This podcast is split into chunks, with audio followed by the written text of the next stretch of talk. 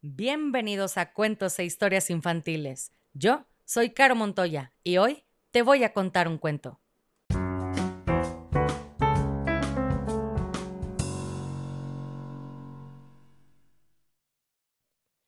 Y el cuento del día de hoy se llama Las Brujas, capítulo 20, El Triunfo. El señor Jenkins apenas había avanzado unos pasos en dirección a la mesa de la gran bruja cuando un penetrante alarido se alzó por encima de todos los demás ruidos que surgían del comedor, y al mismo tiempo vi que la gran bruja saltaba por los aires. Ahora estaba de pie, sobre su silla, chillando, ahora encima de la mesa, agitando los brazos. ¿Qué está pasando, abuela? Espera, dijo la abuela, calla y observa. De pronto, todas las demás brujas, más de ochenta, empezaron a gritar y a saltar de sus asientos como si les hubieran clavado un pincho en el trasero. Unas se subieron a las sillas, otras a las mesas, y todas se retorcían y movían los brazos de un modo rarísimo. Luego, de repente, se quedaron calladas. Después se pusieron rígidas. Todas y cada una de las brujas se quedaron tan tiesas y silenciosas como cadáveres. Todo el mundo en el comedor permaneció mortalmente quieto. Se están encogiendo, abuela, exclamé. Se están encogiendo como me pasó a mí. Lo sé, dijo mi abuela. Es el ratonizador, grité. Mira, a algunas les está saliendo pelo en la cara. ¿Por qué les hace efecto tan rápido, abuela? Te lo diré, afirmó mi abuela, porque todas ellas han tomado grandes dosis, lo mismo que tú. Eso ha destrozado el mecanismo del despertador. Todo el mundo se había levantado para ver mejor la escena. Algunas personas comenzaban a acercarse. Estaba empezando a formarse un gentío en torno a las dos mesas largas. Mi abuela nos aupó a Bruno y a mí para que no nos perdiéramos nada del espectáculo. Estaba tan excitada que se subió a su silla para poder ver por encima de las cabezas de la gente. En unos segundos más, todas las brujas habían desaparecido por completo y las dos mesas largas eran un hervidero de ratoncitos pardos. En el comedor, las mujeres chillaban y hombres altos y fuertes se ponían blancos y gritaban Esto es una locura, esto no puede suceder. Vámonos de aquí enseguida. Los camareros atacaban a los ratones con las sillas, las botellas de vino o lo que encontraran a mano. Vi que un cocinero con un alto gorro blanco salía corriendo de la cocina blandiendo una sartén y que otro detrás de él agitaba un cuchillo de trinchar por encima de su cabeza. Todo el mundo gritaba Ratones, ratones, ratones. Tenemos que librarnos de los ratones. Solo los niños se lo estaban pasando realmente bien. Todos ellos parecían comprender instintivamente que lo que estaba ocurriendo allí delante de sus ojos era algo bueno, y aplaudían, gritaban y se reían como locos. Es hora de irnos, anunció mi abuela. Nuestra labor ha terminado. Se bajó de la silla, tomó su bolso y se lo colgó en el brazo. Me llevaba a mí en la mano derecha y a Bruno en la izquierda. Bruno, dijo, ha llegado el momento de devolverte a tu ilustre familia. A mi mamá no le entusiasman los ratones, dijo Bruno. Ya lo he notado, confirmó mi abuela, pero seguro que se acostumbrará a ti, ¿verdad?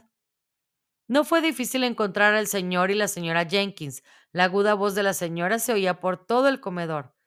Herbert, chillaba, Herbert, sácame de aquí. Hay ratones por todas partes. Se me van a subir por las piernas. Había puesto los brazos alrededor del cuello de su marido y desde donde yo estaba parecía que estaba colgada de él. Mi abuela se acercó a ellos y a la fuerza puso a Bruno en una de las manos del señor Jenkins. Aquí tiene a su niño, dijo. Debe ponerlo a régimen. Hola, papi, saludó Bruno. Hola, mami.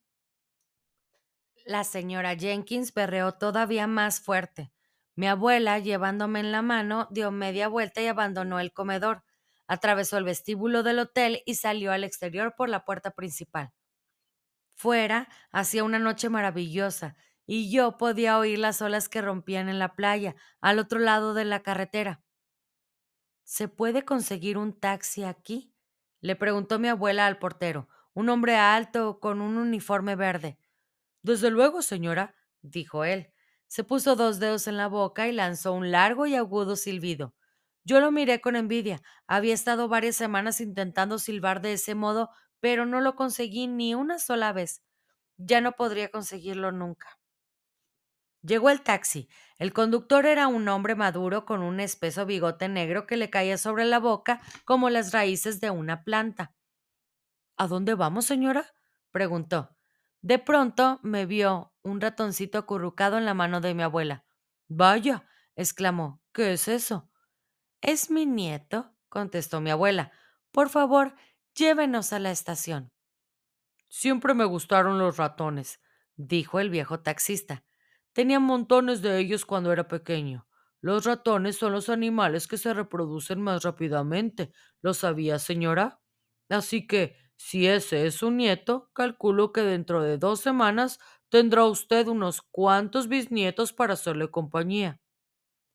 Llévenos a la estación, por favor, dijo mi abuela muy digna. Sí, señora, anunció él, ahora mismo. Mi abuela se metió en el taxi y se sentó, y me colocó en su falda. ¿Nos vamos a casa? le pregunté.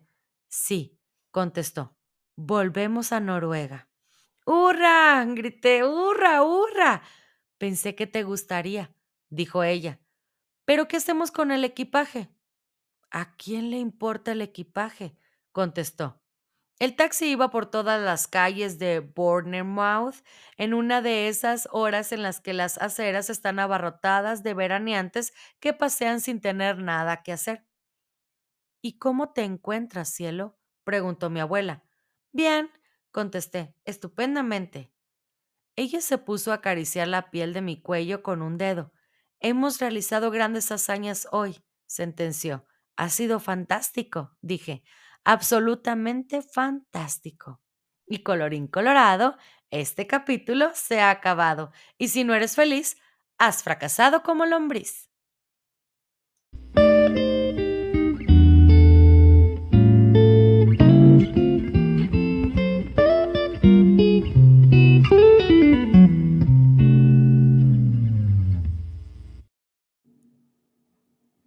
Si quieres escuchar tu nombre en una dedicatoria al principio del cuento, escríbeme por mensaje directo en Facebook o Instagram para conocer la dinámica. Me encuentras como cuentos e historias infantiles.